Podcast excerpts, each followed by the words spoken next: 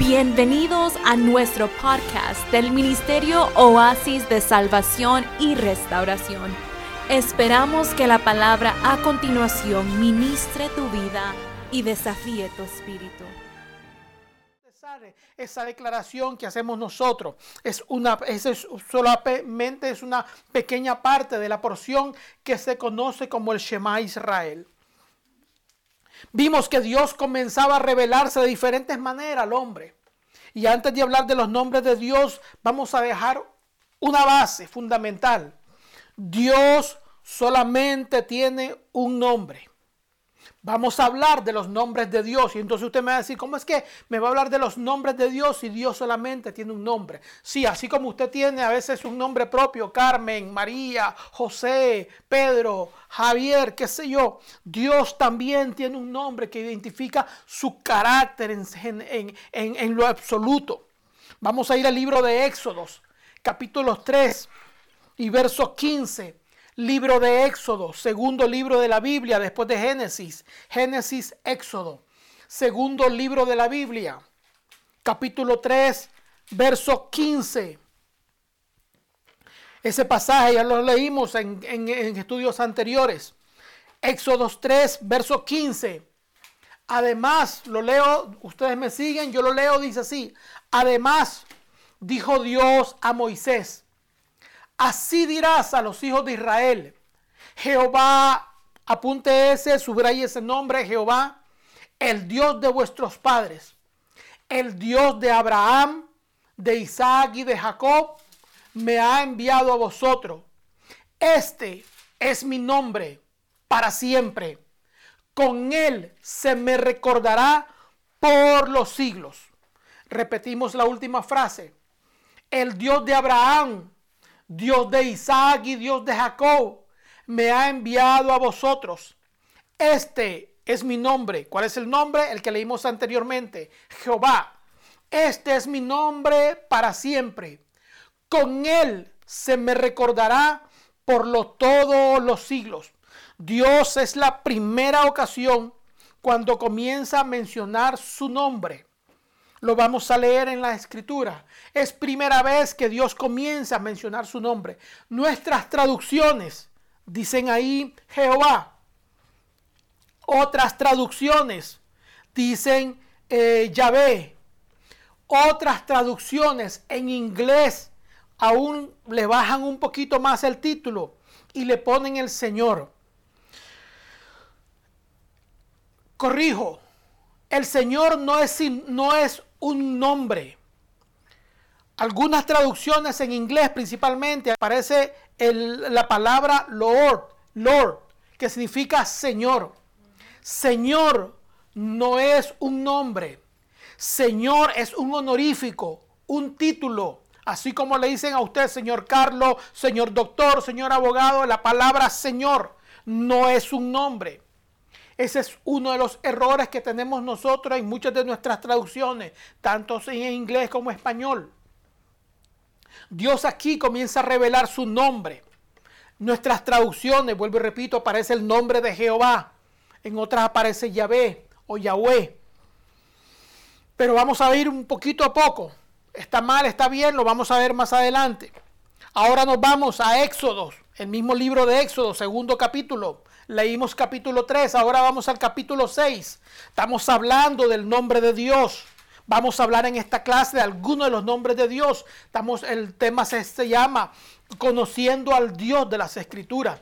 Lo primero que tenemos que conocer de Dios es su nombre, cómo Él se revela a los, al hombre.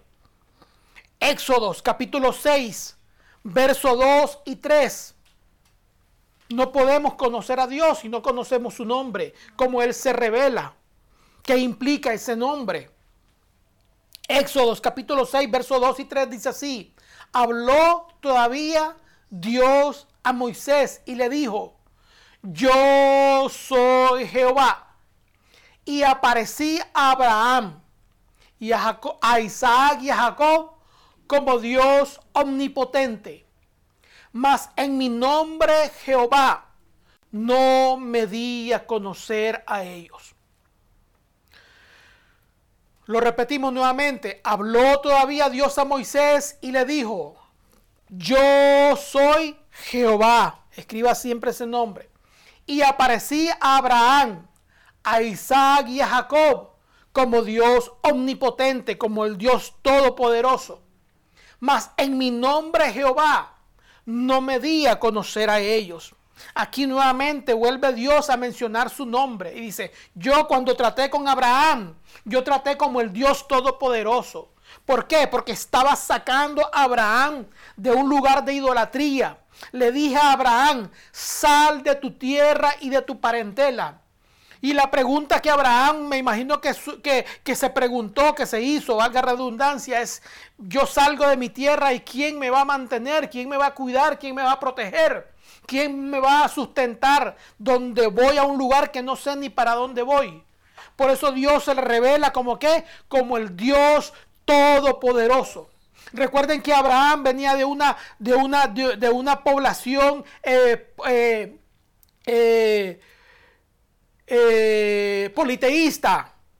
Estaba también Egipto, estaba por el otro lado de donde salió Abraham. Abraham venía saliendo de Ur de los Caldeos. Egipto estaba para el otro lado, el lado contrario.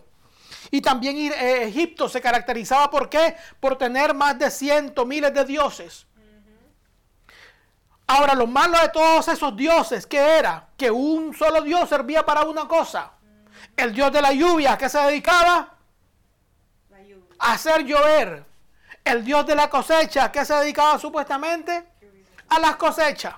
El dios de, de, de, qué? El dios sola, ¿qué se dedicaba solamente? A salir el sol. Esas eran las limitaciones de, Dios, de esos dioses paganos que no servían para nada. Pero Dios le dice a Abraham, yo soy el Dios todopoderoso. O sea, yo no necesito hacer solamente una cosa. Yo no tengo, no tengo limitaciones para hacer lo que yo quiera hacer porque yo soy el Dios todopoderoso. No tengo limitaciones. No son como los otros dioses que tienen que cargarlo y llevarlos. O sea, no soy como el dios del sol que solo hago para salir el sol y no puedo hacer otra cosa porque ya no tengo capacidad de hacerlo. Yo soy el dios de la agricultura, no tengo otra capacidad que hacer que las plantas crezcan. Ese no era Dios. Dios que se reveló a Abraham se le reveló como el Dios todopoderoso. Vamos a oír el último texto, Deuteronomio 6.4, último con respecto al nombre de Dios. Deuteronomio 6, verso 4. Deuteronomio capítulo 6, es el quinto libro de la Biblia. Vimos Génesis, Éxodo que es el segundo, seguimos hasta Deuteronomio que es el quinto libro de la Biblia. Sí, Deuteronomio Deuteronomio capítulo 6, verso 4. Ahí es la parte principal, la parte eh, inicial del Shema Israel. 6.4 dice así, oye Israel, Jehová nuestro Dios, Jehová uno es. Lo repetimos, esa es la primera, no lo vamos a entrar al Shema Israel porque son tres o cuatro textos. Dice aquí solo la, introducción, dice, oye Israel, Jehová nuestro Dios, Jehová uno es. La traducción hebrea dice, Jehová nuestro Dios, Jehová es uno. Sí, porque no, es, no son muchos dioses, Dios es uno solo, el Dios verdadero. Si se dan cuenta, en esos tres pasajes Dios menciona y se da a revelar con su nombre propio, por decirlo de alguna manera. Su nombre propio en nuestras traducciones aparece como el nombre Jehová. Otros lo traducen como el nombre de Yahvé o Yahweh. Desgraciadamente, las, algunas Biblias en inglés únicamente lo traducen como Señor que no es muy buena esa traducción. Pero vemos que en esos tres pasajes Dios se revela con su nombre. En esos tres pasajes Dios da a conocer su nombre propio, el nombre que lo compone a Él. Ahora vamos a ver un poquito y voy a pedirle a Adriel que me ponga esa imagen en la pantalla. Pongan atención por favor a la pantallita si logran ver eso. ¿Lo logran ver? Todos lo están viendo, ¿verdad? Amén. Ese es el nombre de Dios escrito en hebreo, el lenguaje original, el lenguaje original de la escritura. Ese nombre que aparece ahí, esa figurita que ustedes ven, ese es el nombre propio de Dios. Está compuesto por cuatro letras. El nombre se lee de derecha a izquierda. Levante su derecha. Levante su derecha. Su derecha. Correcto. De ahí usted va a leer hacia la izquierda. Nosotros leemos normalmente de izquierda a derecha. Hebreo se escribe y se lee de izquierda a derecha.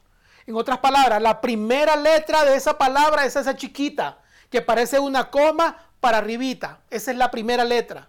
La segunda letra es la que parece como una mesita, una sillita. La, la tercera letra es que parece una L patitas arriba. Y la última letra es la otra letra que parece la mesita esa. Esos tienen sus nombres, yo se los digo.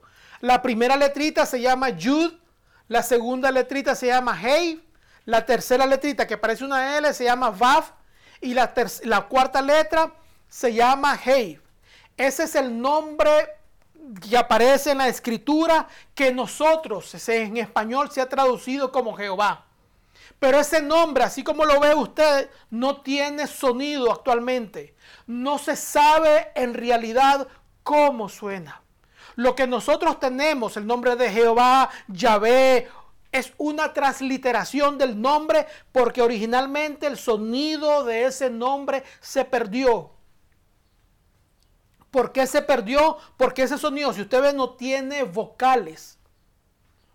Entonces, ese nombre, Yud-He, Yud-He, Vav-He, es el nombre sacrosanto. El judío hoy por hoy no lo menciona. Porque el nombre es tan santo que no se puede mencionar. Recuerden el mandamiento, no tomarás el nombre de Dios en vano, se usa para eso. Ya. Pero ese es el nombre que se ha, traducido, se, ha traducido como Jehová. De ahí salió el nombre de Jehová de esas cuatro letras. Yud, He, Vav, He. De ahí salió el nombre de Jehová. Pero ese nombre es el nombre propio de Dios. Como le digo, no se sabe en realidad cuál es el sonido verdadero de esas cuatro letras, porque son cuatro consonantes, que se perdió. No le voy a contar el cuento de por qué, cómo, se perdió. El nombre era tan santo, así rapidito se lo cuento, el nombre era tan santo que ya no se podía mencionar ni los sacerdotes lo podían mencionar. Y fue tanto que lo quisieron ocultar del pueblo que llegó un momento en que como no tiene vocal, ya la gente ya no sabía cómo se pronunciaba. Pero Dios lo dejó escrito en la escritura. O sea, eso de que no se conoce, no se debía mencionar, era más que todo es una tradición judaica. Porque en esta Biblia aparece más de cinco mil veces el nombre de él. Más de cinco mil veces aparece ese nombre que usted ve en la pantalla. En otras palabras, Dios nunca quiso ocultarse ha sido la mentalidad del hombre, la mentalidad judía, en su religiosidad que ocultó el nombre. Pero nunca fue la intención de Dios ocultar su nombre. Todo lo contrario, Él dijo, este es mi nombre y con este nombre quiero que me conozcan por la eternidad, por siempre. Este es mi nombre. Fue el hombre en su tradición Recuerden que el judío siempre fue muy celoso. Entonces era tan celoso, tan celoso, tan celoso que comenzó a ocultar el nombre porque no quería que nadie lo mencionara. Hasta que ellos mismos perdieron la pronunciación del nombre. Lo que nosotros ahora tenemos de Jehová, Yahvé, Jehová, es una, mente, es una transliteración porque no se sabe en realidad cómo se pronuncia. Porque el hombre en su, en su mentalidad de querer siempre hacer las cosas a su manera, ocultó el nombre de Dios. Pero Dios dijo, no, este es mi nombre, este es mi nombre. Y con él quiero que me conozcan. Lo leímos en el libro de Éxodo. Ese es mi nombre. Y con él me recordarán, dice, por los siglos. Si, usted, si ustedes nos pusiéramos a leerlo en el original hebreo, esta Biblia, usted se va a dar cuenta cuántas veces aparece ese nombre. Podemos seguirlo diciendo Jehová, podemos decirlo diciendo Jehová. No está diciendo que sea malo decir el nombre, pero en realidad originalmente no se sabe cómo se pronunciaba ese nombre. Y de, eso, de ese nombre es que Dios se revela a Moisés y le dice, ese es mi nombre. Cuando Dios se aparece en el libro de, de Éxodo, se le aparece a Moisés, es cuando comienza a revelarle su nombre.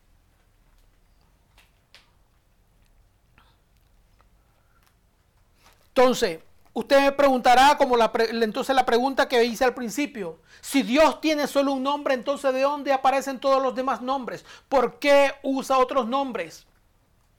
Cada nombre representa una faceta de Dios, un carácter, una muestra de su carácter, de su deseo de relacionarse con el hombre. Vuelvo y repito, en su totalidad no podríamos comprender la magnificencia del Dios Todopoderoso pero comienza a revelarse de a poquito, de a poquito, para que el hombre pueda entenderle, para que el hombre pueda conocerle y para que el hombre pueda honrarle. Lo primero que Dios hizo fue de conocer es revelar su nombre. Este es mi nombre, con él quiero que me conozcan. O sea, Dios nunca fue la intención de ocultar su nombre. Sí es santo, la escritura dice que su nombre es santo, tres veces santo, y hay que respetarlo. Por eso que a veces, inclusive nosotros, nosotros muchas veces pecamos, y cuando digo pecamos, porque en realidad pecamos, usamos el nombre de Dios para todo.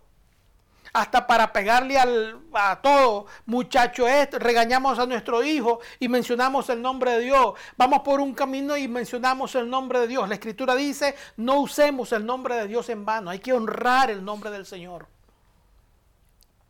Entonces, cada nombre que vamos a comenzar a estudiar no es el nombre propio de Dios, es una manera de Dios revelarse, de darse a conocer al hombre. Porque su magnitud es tan grande, su plenitud es tan enorme que nuestra mente no podría entenderle. Y vamos a ver a través cómo es que Dios se va revelando en cada uno de los pasajes. Entonces, los nombres que vamos a estudiar en realidad no son el nombre propio de Dios. Son una representación de su carácter, es una revelación de sí mismo, es una manera de darse a conocer al hombre. Lo repito, lo, lo, lo, recargo varias veces para que entendamos que los nombres de Dios no es que Dios tenga mil nombres. Dios solamente tiene un nombre. Pero usa cada una de esas expresiones a las que llamamos nombres para revelarse al hombre, para que el hombre pueda entender un poquito más el carácter de Dios. Porque nuestra mente finita no podría entenderlo en su totalidad. Vamos a ir al primero, solo vamos a estudiar tres nombres el día de hoy. El primer nombre y el primer lugar donde aparece. Génesis 1.1. Ahí es comienza el primer nombre de Dios, con el primer nombre con que Dios se revela. Génesis 1.1. ¿Saben dónde está Génesis, no? ¿No saben dónde está Génesis? Génesis 1.1 ¿qué dice? En el principio creó Dios los cielos y la tierra. Un pasaje todo, ya todo el mundo se conocía ese pasaje, ¿verdad? Génesis 1.1 dice, en el principio creó, ¿quién dice? ¿Quién creó? Dios. Nuestras traducciones aparece ahí la palabra Dios. Dice, en el principio creó Dios los cielos y la tierra, pero ese no es un nombre.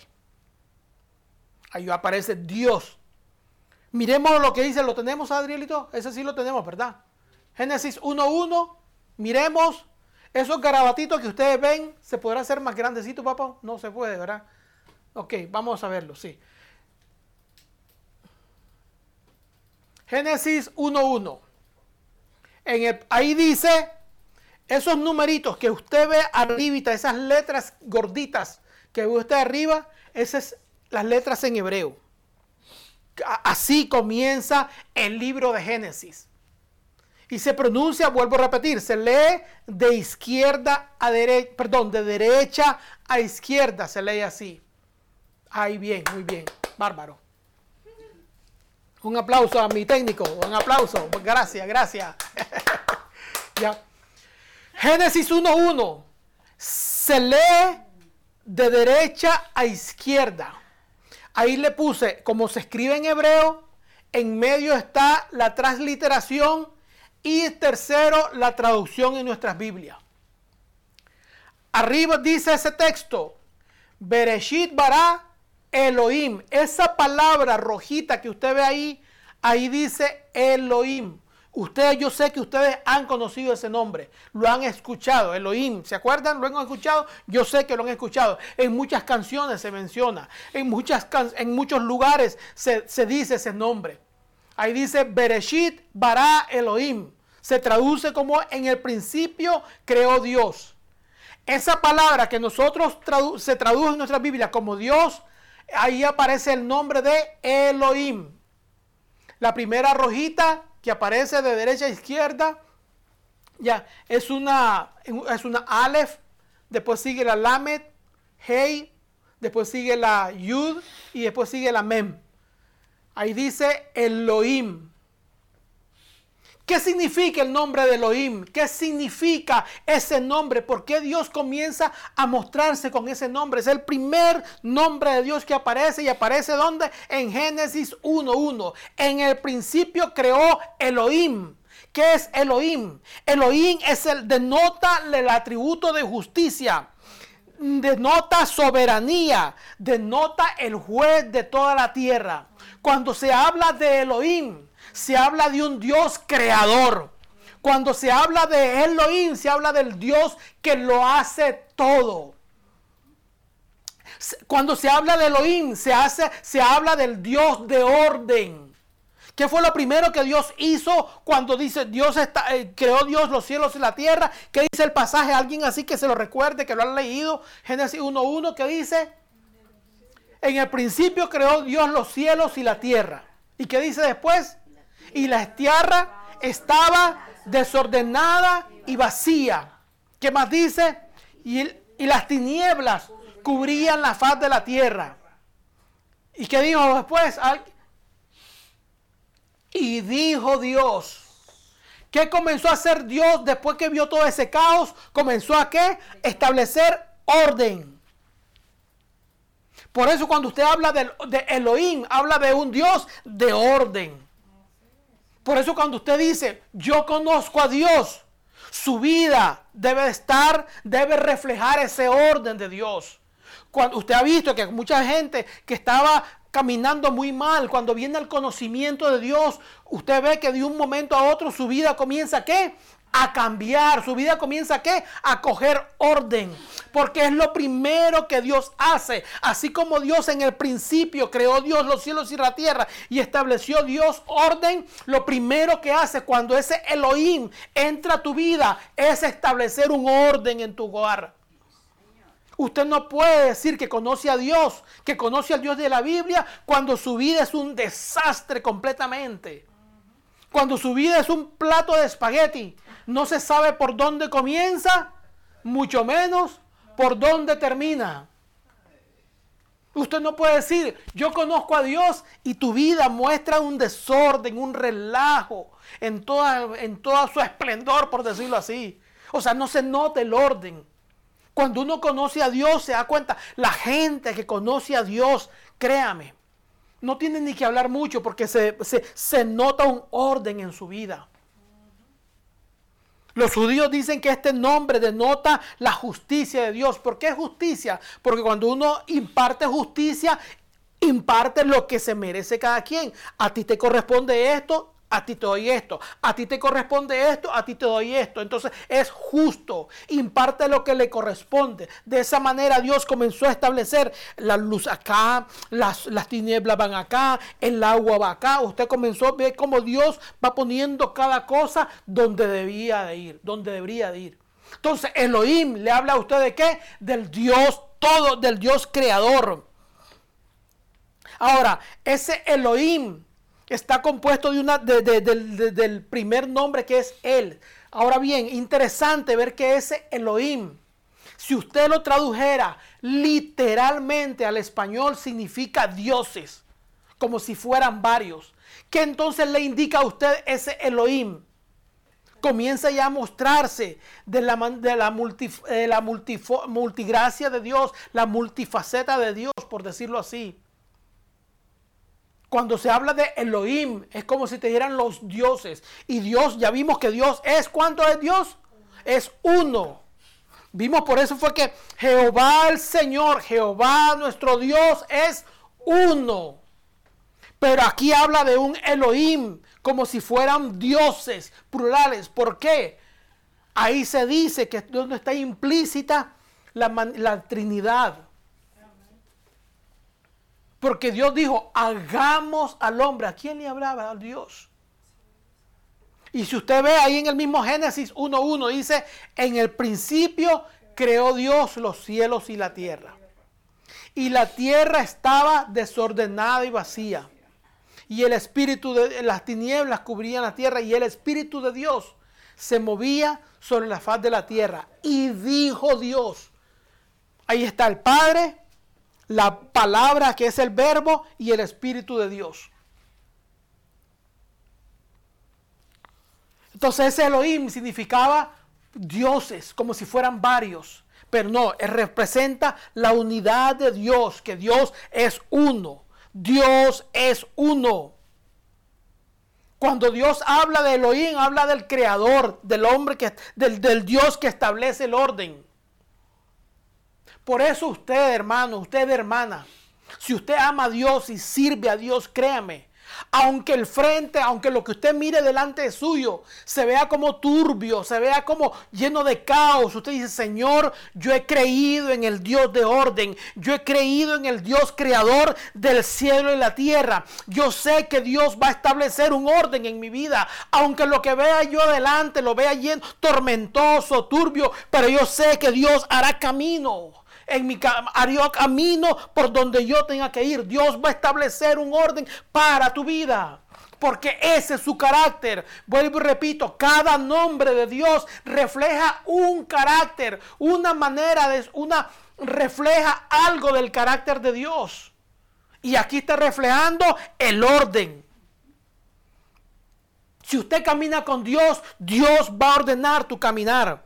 ¿Qué dice Isaías 43, 19? Miremos lo que dice Isaías 43, 19. Isaías 43, 19. Isaías 43, 19. Marisolita, ayúdale para acá. Ya. Isaías 43, 19. Leamos juntos cada una de las palabras.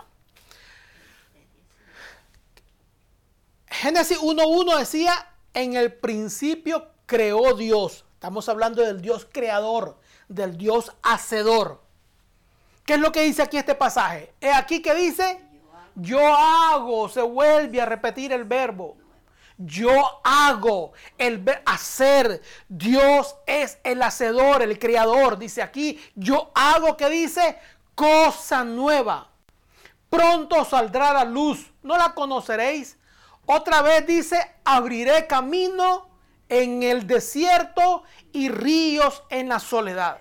Si usted está pasando por un momento difícil, usted cree que Dios, el Dios todopoderoso, el Dios Elohim, el Dios creador, no tiene poder para hacerte un camino para que puedas caminar bien. ¿Tú no crees que él, que él ya perdió su poder para abrirte camino aunque tú no lo veas? Interesante el Salmo 119, no lo tenemos. El Salmo 119 es interesantísimo. Voy a hacer una pregunta que yo hice hace unas semanas, meses tal vez. Amor, si alguien se acuerda. Usted va a pasar por unas, va a ir para una ciudad y tiene que pasar por... Hay dos caminos para ir a esa ciudad. Un camino está lleno de piedras. Y el otro camino está lleno de fieras, leones, tigres, de todo. ¿Por qué camino se iría usted para llegar a la ciudad? Ya ahí me, están viendo, ahí está, eh, ¿cómo que se llama? las niñas de Daisy. Ok, ¿quién me contesta? Usted va a una ciudad X. Para llegar a esa ciudad solo hay dos caminos. Uno camino lleno de piedra y el otro camino lleno de fieras, salvajes, tigres, leones, de todo. ¿Por qué camino sería usted? Todo el mundo iría al de piedra, ¿sí o no? Sí. Es, es, por eso le digo, el Salmo, el Salmo, 10, el Salmo 91 es bien interesantísimo. Dice, en tus manos me llevarás para que mi pie no tropiece en piedra. En otras palabras, Dios me va a levantar en alto porque así se le para que mi pie no tropiece en piedra. Pero ¿qué dice más adelante? Sobre el león y la serpiente. ¿Qué dice? Si alguien se acuerda de ese texto, no lo estamos leyendo. Pisarás sobre el león y el aspi, sobre la serpiente y el león pisarás hollarás, que es hollar, apachurrar, hollarás al cachorro del león y al dragón. ¿Cómo es posible? Entonces uno se pregunta, ¿cómo es eso de que en el camino de piedra Dios me lleve en alto? O sea, Dios me va a hacer pasar por un camino, pero en el de piedra, en vez de caminar conmigo, Él me levanta. Cuando las piedras, entre comillas, son más fáciles. Pero cuando voy por el camino de la fiera que Dios hace, ahí me deja. Porque dice, hollarás y pisarás al cachorro del león. Es cosa que uno no puede entender cómo es que Dios en el camino de piedra me levanta cuando las piedras son, entre comillas, son más fáciles, pero me deja caminar en el camino donde están las fieras, donde está el león y el dragón. ¿Por qué? Porque lo que acabamos de leer, porque Dios se encarga de abrirte camino donde tú, donde yo pienso que no hay camino, Dios me abre el camino. ¿Por qué? Porque Él es Elohim, el Dios creador de todo. La gente dice, oh, y ahora, ¿quién podrá defenderme? ¿Se acuerdan de eso? La gente cuando está en problemas, oh, ahora, ¿quién podrá, quién podrá defenderte? Tu Dios, Elohim, el Dios creador. Entonces, cuando usted se encuentre en una dificultad que no sepa qué hacer, ¿usted a quién va a clamar? Dios, Señor, abre puertas, porque en cuanto hemos, hemos pasado, hemos leído que Dios abre puertas. Cuando, cuando, cuando nosotros anunciamos que Dios abre puertas, quiere decir que Dios pondrá el orden en tu caminar. Aunque tú veas las puertas cerradas, Dios las abre. Aunque tú veas obstáculos, Dios quita los obstáculos, porque Él es Elohim, el Dios creador. Él va a hacer lo que tenga que hacer para crearte un camino mejor para ti un camino limpio. Por eso es que Él crea tu familia, hace una familia nueva, porque Él es el creador. Te da un nuevo corazón, te, te, reconciliaste con Él, te da un nuevo corazón. Dios está haciendo todo nuevo. Tú vienes a Él y Él comienza a hacer la creación nueva en tu vida. Porque Él es el Dios creador. Hace todo nuevo en tu vida. Lo que tú creías que ya estaba destruido, Él lo vuelve, Él lo hace nuevo. He aquí, yo hago nueva todas las cosas. Entonces, ¿tú crees que a Dios ya se le acabó el poder para hacerlo? No. Dios sigue teniendo poder para hacer contigo el plan, el proyecto, el plan que tiene diseñado para ti. Dios es el que guarda tu caminar. Por eso tú tienes a un Dios, recuerda, que es el Dios creador del cielo y de la tierra. Eso nos debe decir muchísimo. Si Dios fue el creador del cielo y la tierra, tendrá poder para sacarnos de cualquier momento difícil para ayudarnos en cualquier momento de dificultad. Porque Él es el Dios, creador del cielo y de la tierra. Si lo hizo todo donde no había nada, ahora que ya estamos formados, con mucha más razón Él puede hacer más cosas con nosotros. Porque donde no había nada, Él lo creó. Dice el libro de Hebreos, dice el libro de Hebreos. Por la fe creemos que haber sido constituido el cielo y la tierra donde no había nada. Ahora, si, sin haber nada, Dios te creó y nos formó. Ahora que conoce, dice la escritura, que Él conoce todos nuestros órganos. Así dice la escritura, el libro de los Salmos, que Él conoce todo nuestro ser. Ya. Dice, en tu embrión vieron mis ojos. Dice, y tú formaste cada una de esas cosas sin faltar ninguna de ellas. Dios te conoce, ah, bueno, algunos tienen más pelitos que otros, algunos son, pero Dios tiene contado hasta el último pelito de tu cabeza.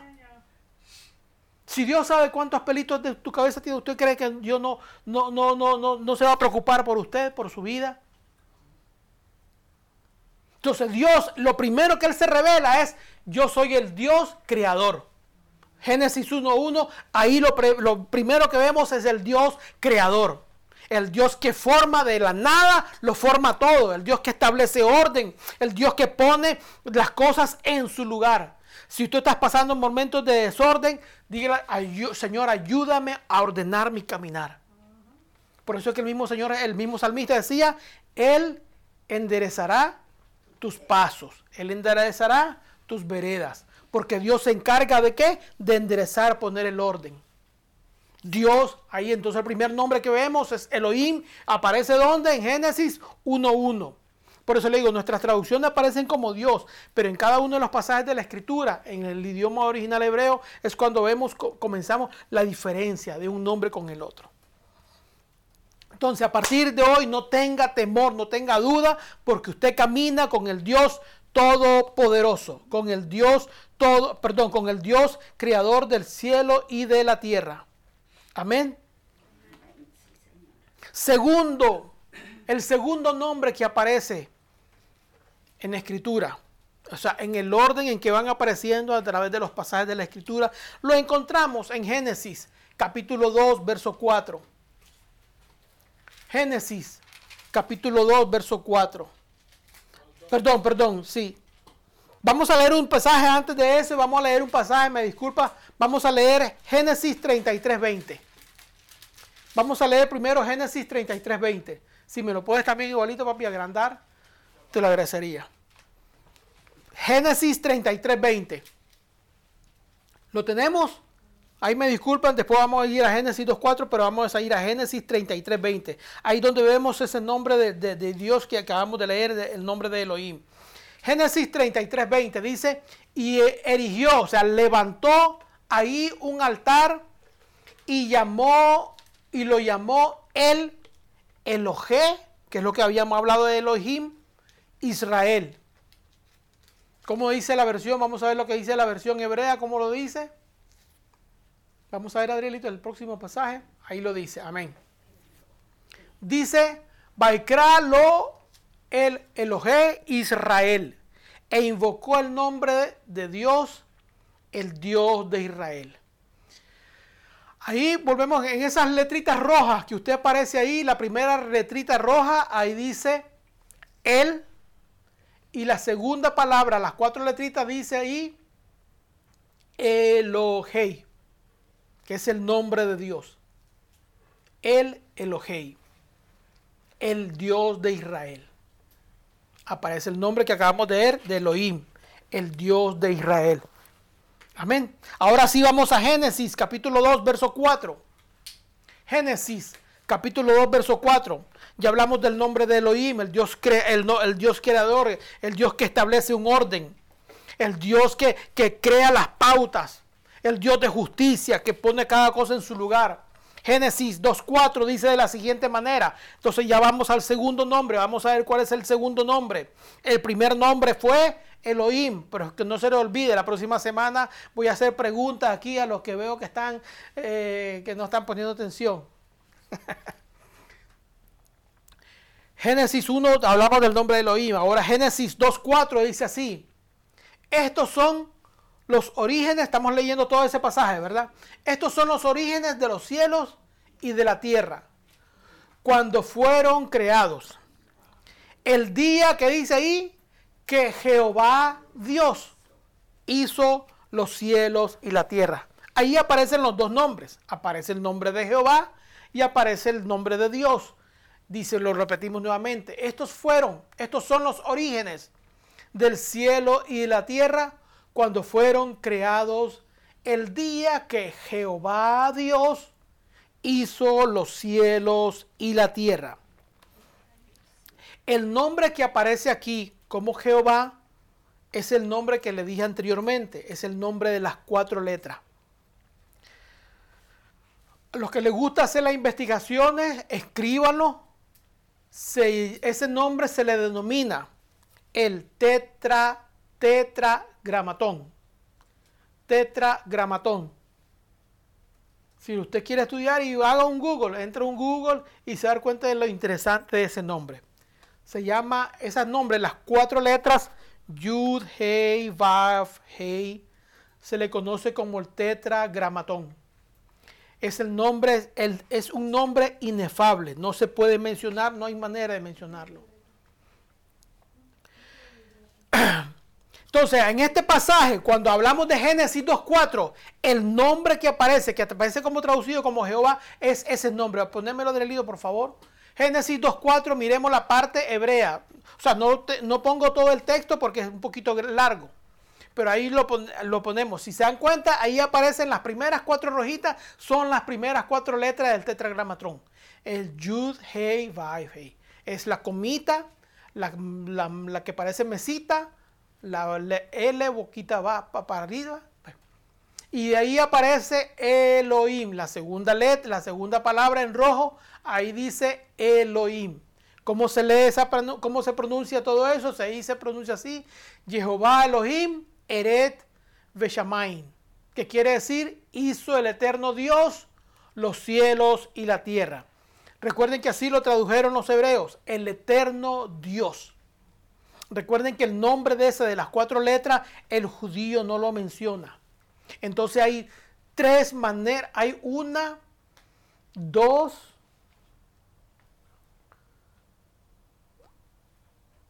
dos, tres maneras de que el judío usa para mencionar el nombre de Dios, para no mencionar el nombre de las cuatro letras. Entonces ya aparece el nombre de las cuatro letras. Ahora, de acuerdo a los judíos, este nombre representa la eternidad de Dios. ¿Por qué el nombre de las cuatro letras, el nombre que traducimos como Jehová, representa la eternidad de Dios? Porque representa las, las palabras que vienen del verbo, eh, el verbo hayá que es el verbo ser en hebreo, que significa que están las tres modos. El verbo, el tiempo presente, pasado y futuro. El que es, el que fue y el que será. Ese es el nombre que representa ese nombre las cuatro letras. Por eso cuando se le, se le, se le, se le, se le presentó a Moisés, a Moisés lo dijo, yo soy el que soy usando ese nombre porque se le reveló como el Dios eterno. El nombre de las cuatro letras representa la eternidad de Dios, representa la compasión de Dios. Entonces nosotros los tradujimos como, como, como Jehová, pero ese nombre Jehová representa la eternidad de Dios un Dios eterno, un Dios que vive, que es el mismo de ayer, de hoy y por los siglos. Por eso el mismo Señor Jesucristo dijo, yo soy el alfa y el omega, el principio y el fin. Recordemos que Dios, que Jesús era Dios hecho hombre. De ese nombre, de este nombre de las cuatro letras también de ahí nace el nombre de Jesús. Lo vamos a través, que en hebreo se diría Yeshua. De ahí lo vamos a estudiar más adelante. Este nombre entonces denotaba la eternidad de Dios, porque representaban los tres tiempos del verbo ser, el que es, el que fue y el que será. Este nombre significaba que Dios estaba al tanto de cada momento, o sea, no había nada que se le ocultara. ¿Por qué? Porque Él nunca estaba atrasado, ni estaba fuera de noticia, ni estaba adelantado. ¿Por qué? Porque Él era el Dios que es en el presente, que fue en el pasado, nada de lo que pasó a Él se le pasó por desapercibido, y el que será él conoce el futuro. O sea, Dios en su nombre representa la eternidad de Dios. A Él de lo pasado lo sabe todo. Del presente ya lo conoce. Y del futuro, Él tiene el futuro en tus manos. Entonces la gente, cuando, según los, sociólogos, la gente que vive en, en depresión es porque vive pensando mucho en el pasado. La gente que se deprime es porque está pensando en la, gente que, que padece de ansiedad, padece de qué? ¿Por qué? Porque se preocupa mucho de lo que va a venir. Entonces están las dos cosas. El, el, deprimido por todo lo que pasó y no pudo hacer. Todo lo pasado me trataron mal, me ofendieron, me hicieron, me no hice, no pude. Entonces como vive en el pasado, todo lo deprime, no lo deja avanzar. El ansioso, la persona que vive en ansiedad, que su estado de nervios se le, se le vive en estado de, de, nervio, todos los nervios desquebrajados, rotos. ¿Por qué vive en ansiedad? Porque está pensando en qué? En el futuro. Lo que va a ser, que usted está pensando en lo que podría ser de aquí a un año y usted todavía no sabe si va a llegar al día de mañana. Entonces, está el deprimido viviendo en el pasado y el ansioso viviendo en el futuro y no lo deja de, no lo deja disfrutar el presente. Tiene una esposa, no la disfruta. Tiene un esposo, no la disfruta. Tiene hijos, no los disfruta. Tiene una casa, no las disfruta. Tiene un hogar, tiene un carro, no lo disfruta. Porque está pensando en el pasado o en el futuro. Entonces Dios dice, ¿sabes qué? Yo soy el Dios. Ok, pongámosle Jehová. Yo soy el Dios Jehová. Yo soy el eterno. Yo soy el del pasado. Yo conozco tu pasado. Yo sé por dónde caminaste. Yo sé por dónde has andado. No, que a mí nadie, sabe lo que yo he pasado. Que nadie sabe lo que has pasado. Dios sabe lo que has pasado. Sí, porque la gente a veces buscando consuelo, la gente buscando consuelo dice, no, Nadie sabe lo que a mí me ha pasado. ¿Sí o no? ¿Cuánto usted ha escuchado decir esa? Que la gente dice, no, nadie sabe mi situación. Que nadie sabe tu situación. Usted va a creer que Dios no conoce tu situación. Ay, es que tú no, Dios no sabe, nadie sabe por las que yo he pasado. Dios sí sabe. Dios sabe el momento difícil que pasaste. Dios sabe el momento difícil que puede estar pasando. Pero Dios sabe que de todas ellas, dice la escritura, que muchas son las aflicciones del justo. ¿Pero de qué? Pero de todas ellas, ¿qué dice? Te librará. Hablando de qué? De un futuro. Porque Dios es eterno. Él tiene en control tu futuro. Él ya sabe que sabe que sabe que de esa prueba que estás pasando vas a salir aprobado. Vas a salir bien porque Él tiene el futuro en tus manos. Entonces el nombre de Jehová, el nombre de las cuatro letras que traducimos como Jehová, habla de qué? De la eternidad de Dios. Que Dios conoce tu pasado, conoce tu presente y Él define tu futuro. Entonces, ¿cuál es el, el, a veces nos metemos en tantos problemas y en tanta angustia porque no conocemos a Dios. Decimos que le conocemos porque hemos oído hablar de Él. Pero cuando vemos que nos afligimos por nada, ¿qué dice eso de nosotros? Cuando vemos que estamos afligidos, como decimos, como dice el popular dicho, nos ahogamos en un vaso de agua. ¿Qué, qué habla de nosotros eso? ¿Qué refleja eso de nosotros? Cuando nos ahogamos en un vaso de agua, ¿qué quiere decir eso de nosotros? Que no tenemos fe. O sea, que hemos hablado de un Dios, que hemos escuchado de un Dios, pero a la hora que suenan los truenos en nosotros, a la hora que comienza a tronar, se nos olvida del Dios que creemos. Yo oídas te había oído, decía así, así, decía eh, Job. Así decía Job. De oídas te había oído. Entonces, Elohim, el Dios que crea, el Dios que creó todo, el Dios de orden. Jehová, el nombre de las cuatro letras, es el Dios eterno. El que conoce el pasado, conoce tu presente y conoce tu futuro y no te va a desamparar. Entonces este Dios, este nombre, el nombre de las cuatro letras indica que Dios siempre está atento a lo que te sucede. Líbrame de mis enemigos, oh Dios, Dios de mi justicia, decía el salmista. ¿Por qué? Porque él sabía que Dios estaba para librarlo. Jehová, tú eres mi escudo y mi salvación, ¿de quién temeré? ¿De quién he de atemorizarme? Decía el salmista. ¿Por qué? Porque su confianza está expuesto en el Dios eterno, en el Dios que todo lo puede, en el Dios creador.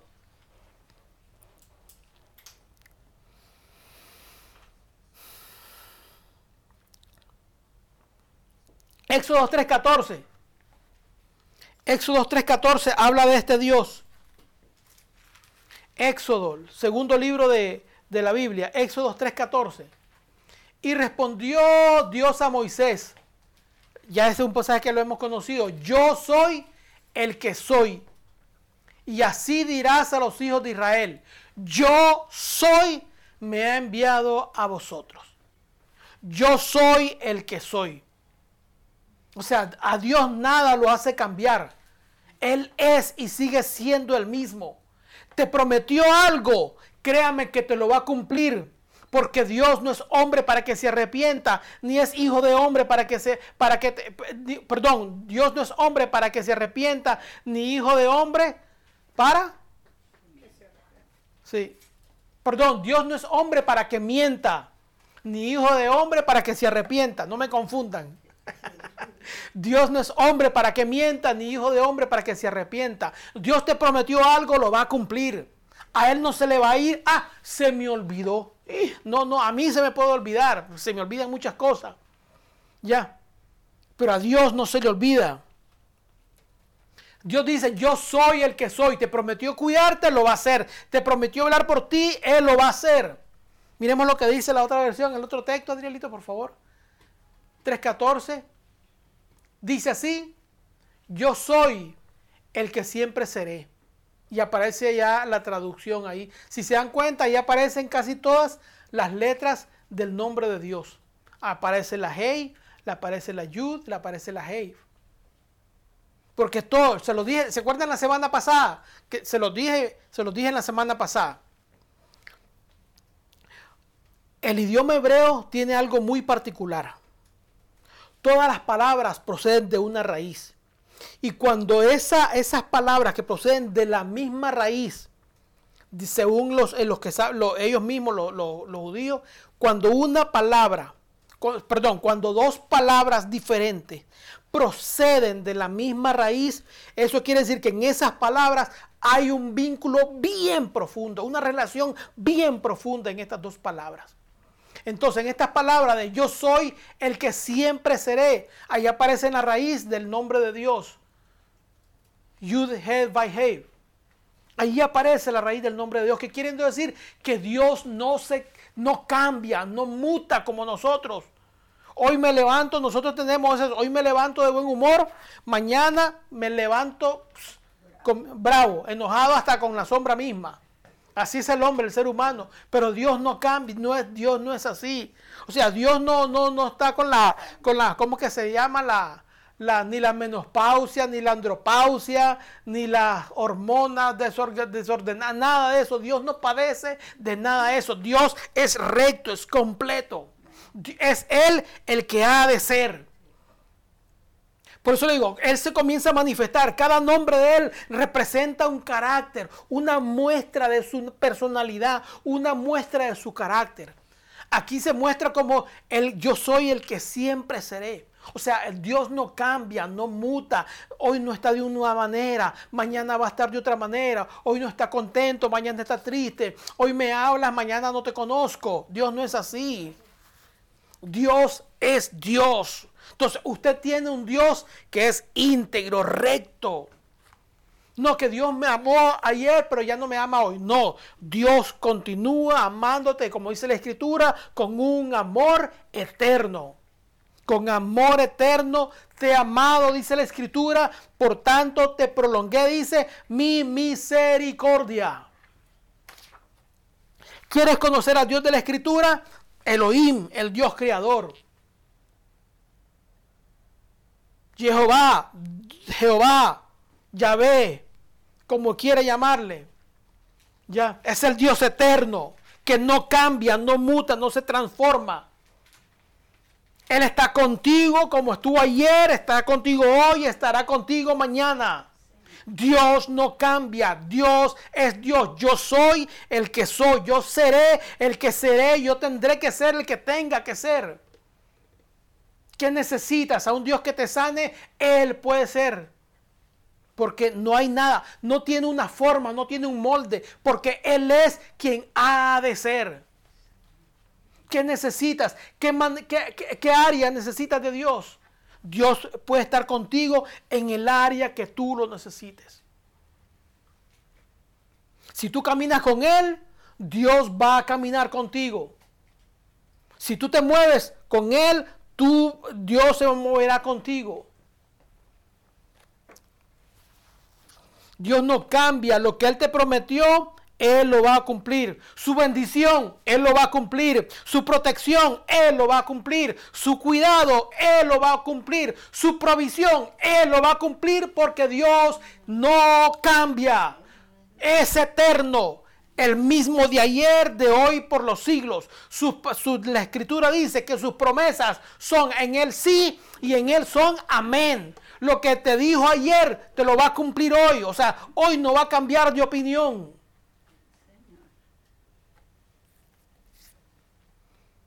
Serás salvo tú y toda tu casa. No lo ves hoy, tranquilo. Posiblemente mañana lo vas a ver. No lo ves mañana, sigue creyendo. Dios lo va a hacer. Cada nombre entonces nos permite conocerle y nos permite acercarnos más a Él y conocer un poquito de su carácter. Por eso, porque a nosotros, por eso le digo, cuando las traducciones traducen la palabra Dios está bien. Porque ¿qué es Dios? Un ser supremo, un ser poderoso. Sí, pero es que también hay muchos dioses en la tierra. Ya vimos los egipcios. El Dios del sol, el Dios de la tierra, el Dios del río, el Dios de 20 mil cosas.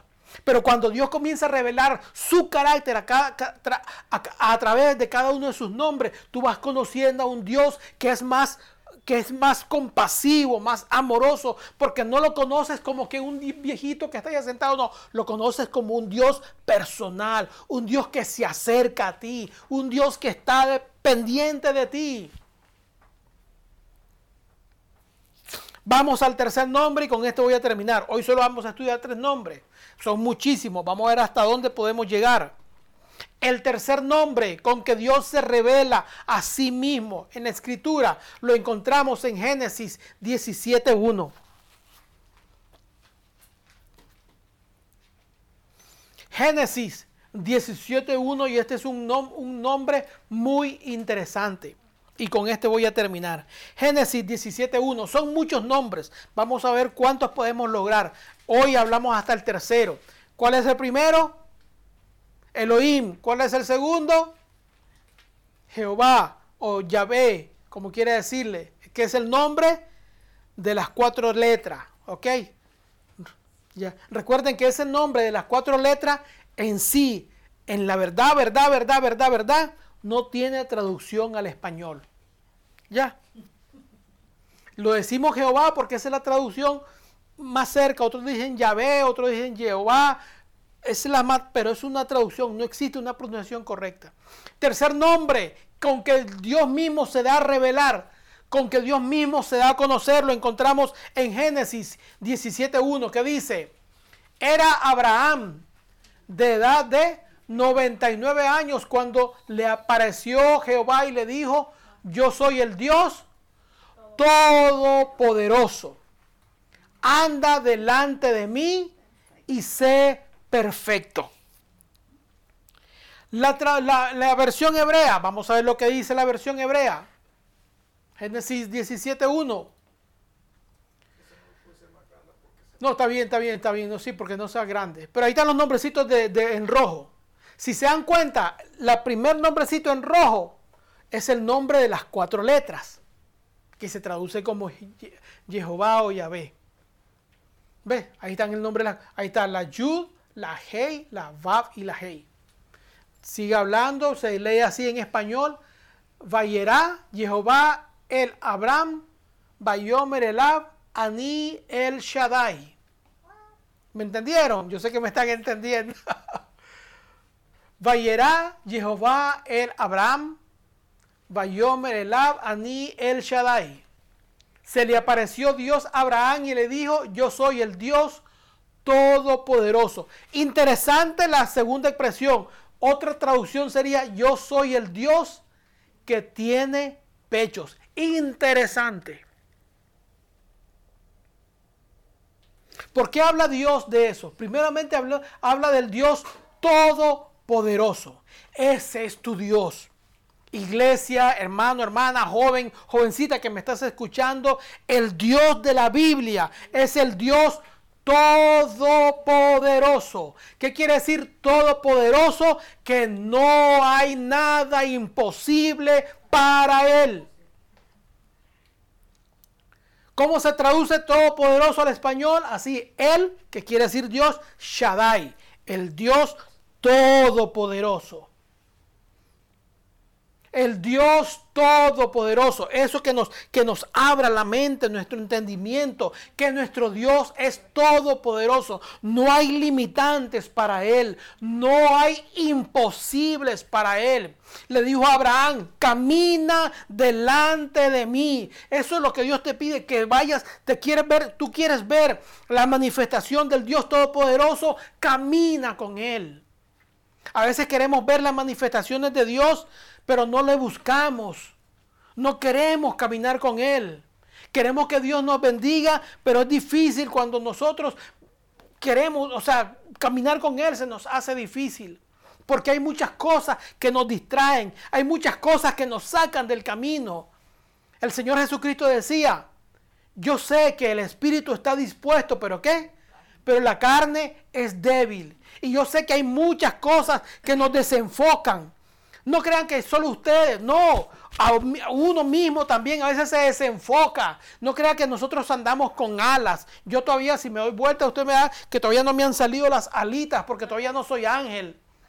¿Ya? O sea, uno también se desenfoca. Uno también, si se, si se descuida un poco, se desvía del camino. No crean que solo los que no. Todos, todos somos humanos y todos estamos, estamos eh, digámoslo así, predispuesto a cometer errores. Cualquiera aquí, cualquiera puede caer, cometer un error. El, apóstol Pablo decía, mire que el, procure que el que está firme, mire que no caiga. Porque aquí cualquiera, a cualquiera se le puede, como decía, a cualquier mono se le, se, se le cae un zapote, decía un dicho popular. Ese Dios, el Shaddai, es el Dios todopoderoso. No hay nada imposible para Él. No hay nada difícil para Él. Pero tenemos que caminar con Él para poder ver esa manifestación. El Señor le dijo a Abraham, yo soy el Dios todopoderoso. Camina delante de mí. Tú quieres ver al Dios todopoderoso obrando, camina con Dios. Tú quieres ver la manifestación del Dios todopoderoso obrando a tu favor, camina con Él. No le des la espalda. Sigo insistiendo como dije unas semanas atrás. No tomes las cosas de Dios a la ligera. No tomes las cosas de Dios así, no, que tranquilo, Dios me conoce. Dios te conoce. Por eso estás como estás, porque Dios te conoce. Tuvieras en otro nivel si tú, si tú decidieras conocer a Dios porque Dios te conoce, Él ya sabe cómo eres, a Él nada se le es oculto. La escritura dice que Él conoce nuestro levantar y nuestro acostar. Nada hay oculto delante de sus ojos. Dios nos conoce. Somos nosotros los que no queremos conocer a Dios. Que nos cuesta mucho. Nos cuesta mucho. Nos distraemos mucho. Ese es el Dios. Ahora, ¿por qué dice la escritura? Porque una de las traducciones que habla que es el Dios de los pechos. Porque el pecho habla de sustento. Toda madre sabe de eso. Toda la que ha sido mamá sabe de eso. ¿Qué quiere decir con eso? Cuando Dios le dice a Abraham, sal de tu tierra y de tu parentela, porque yo soy el Dios que te voy a proveer, que te voy a sustentar. Cuando Dios le dice, yo soy el Dios de los pechos, que yo tiene, Quiere decir, yo soy el que te voy a sustentar. O sea, vas a salir ahí a, a, un camino que no sabes ni para dónde vas. ¿Quién te va a sostener? Dios. ¿Quién te va a cuidar? Dios. Porque yo soy el Dios que provee, que sustenta. Cuando habla del Dios, porque así dice la traducción, el Dios que tiene pecho es el Dios que nutre, el Dios que suple, el Dios que satisface. O sea, Dios, si te llamó Dios, Dios no te va a dejar en la calle. No, que Dios me llamó y ahora no tengo para dónde ir. Entonces Dios no te llamó. No, que Dios me llamó y, y no. Si tú caminas con Dios, Dios se va a encargar de suplirte. Muchas veces recuerda que muchas veces nosotros recibimos el resultado de nuestras decisiones. Muchas veces lo que nosotros estamos recibiendo hoy son el, son el resultado de decisiones pasadas, que tal vez no las recibimos en el primer año, ni en el segundo año, ni, ni en el primer día, ni en el segundo día. Pero sí, créame, las cuentas nos las van a pasar. Las, las decisiones malas que tomamos, el tiempo nos las va a cobrar. Por eso que muchas, tal vez, tal vez muchos de nosotros estaríamos en otros niveles. Pero fuimos desobedientes, fuimos rebeldes, no hicimos casos y el tiempo se nos fue. Y ahora que echamos una vista para atrás, decimos, Señor, si te hubiera hecho caso, ¿dónde estuviera hoy? Entonces, para evitarle ese dolor de cabeza a ustedes, se los digo desde ya. Caminen con Dios obedezcamos a Dios, sigamos a Dios, porque si Él te llamó, si Él te dijo que emprendieras algo, si Él te dijo, se te instó a que tomaras la iniciativa de realizar algo, Dios se va a encargar de proveerte, Dios se va a encargar de suplirte, Dios se va a encargar de cuidarte. Dios nunca, jamás de los jamases te va a desamparar. A Josué le dijo, no temas ni desmayes. Ajá. ¿Qué más le dijo? Como estuve con Moisés, así estaré contigo. No te dejaré ni te desampararé. Dios te llamó a una tarea, sigue cumpliéndola. No sabes, no te has definido todavía en qué tarea Dios, te, te asignó, Sigue orando, Señor, ábreme el entendimiento. Señor, ábreme la, dame sabiduría para entender el proyecto que quieres que haga. Pero deja guiarte por Dios. Si se dan cuenta, los tres nombrecitos, solo con tres nombres, imagínate cuánto hemos hablado del Dios, el Creador, Elohim, del Dios de las cuatro letras, el nombre sublime, el nombre inefable, no se puede pronunciar. Es el Creador, ese es su nombre verdadero, Dios eterno. Y ahora hablamos del, Shaddai, el Dios todopoderoso. La escritura dice que no hay nada imposible para Él. A veces te faltan 100 pesos y ya, ay, ¿qué hago? Me faltan 100 pesos. ¿No sabes que tienes un Dios a quien clamar? Sí. No sabes que tienes un Dios a quien clamar. Lo que pasa, vuelvo y repito, a veces queremos que Dios nos, nos, nos responda cuando nosotros lo necesitamos. Pero ¿qué cuando Dios nos necesita a nosotros? Cuando Dios nos pide que le busquemos, que le honremos, que le sirvamos. Dame, hijo mío, tu corazón. Es la petición de Dios para nosotros. Dame, hijo mío, tu corazón. Pero como lo tenemos bien, nosotros bien somos lo tenemos bien agarradito en nuestro corazón, no se lo queremos dar a Dios. No, yo lo quiero para mí, ese es mi corazoncito, es mío. No, ese corazoncito no es tuyo ni mío, es de Dios. Él es nuestro creador, por eso fue que hablamos. Cuando usted reconoce al Dios creador, usted reconoce que usted no es de usted. Que sus hijos no son sus hijos, que su esposa no es su esposa, que su esposo no es su esposo. Todos son de Dios, todo es de Él y para Él. La escritura dice, de Jehová es la tierra y su plenitud, el mundo y los que en él habitan. En otras palabras, usted y yo no tenemos nada. No que esta casa es mía. De Jehová es la tierra y su plenitud. ¿De quién es esa casa? ¿Sigue diciendo que es suya? No, de Jehová es la tierra y su plenitud. ¿De quién es su carro? ¿De quién es su carro? De Dios.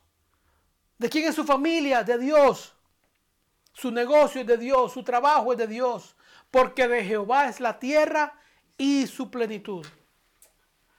Vamos a orar, vamos a dar gracias a Dios por esta palabra en esta mañana. Necesita ver preparándote una alabanza. Padre, gracias en esta mañana te damos por habernos hablado por tu palabra y poco a poco te nos estás revelando como el Dios creador. Todo le pertenece a Él, todo es tuyo, Señor. Jehová es la, de Jehová es la tierra y su plenitud del mundo y lo que en él habitan. Nuestra vida te pertenece, nuestros hijos te pertenecen, nuestros esposos y esposas te pertenecen. Nuestra casa, nuestro hogar, nuestra vida, nuestro trabajo, nuestra empresa, nuestros sueños, nuestras ilusiones, nuestras metas, todo te pertenece a ti, Señor. Y lo ponemos en tus manos, Señor. Ayúdanos a entender que tú eres el Dios creador, que crea, que hace nuevas todas las cosas. Ayúdanos a crear que tú eres el Dios eterno, que no cambia, no, se, no, no, no muta como nosotros. Y que eres el Dios todopoderoso. No hay nada imposible para ti. Ayúdanos a conocerte, Dios. Ayúdanos a conocerte. Revélate a nosotros, revélate a nosotros. Danos a conocer tu voluntad, Señor, para que podamos como Abraham caminar junto a ti y ser perfectos. Padre, gracias, bendigo la vida de mis oyentes, hasta donde ellos están, Señor, tu bendición, que sea con ellos. Guarda los espíritus de Dios, manifiéstate a cada uno de nosotros, háblanos a nuestro corazón, a nuestro espíritu, que podamos entender y conocer al Dios a quien nos llamó, a quien le servimos, Señor, un Dios todopoderoso. Dios los bendiga, Dios le guarde, en el nombre poderoso de Jesús de Nazaret. Amén y amén. La bendición.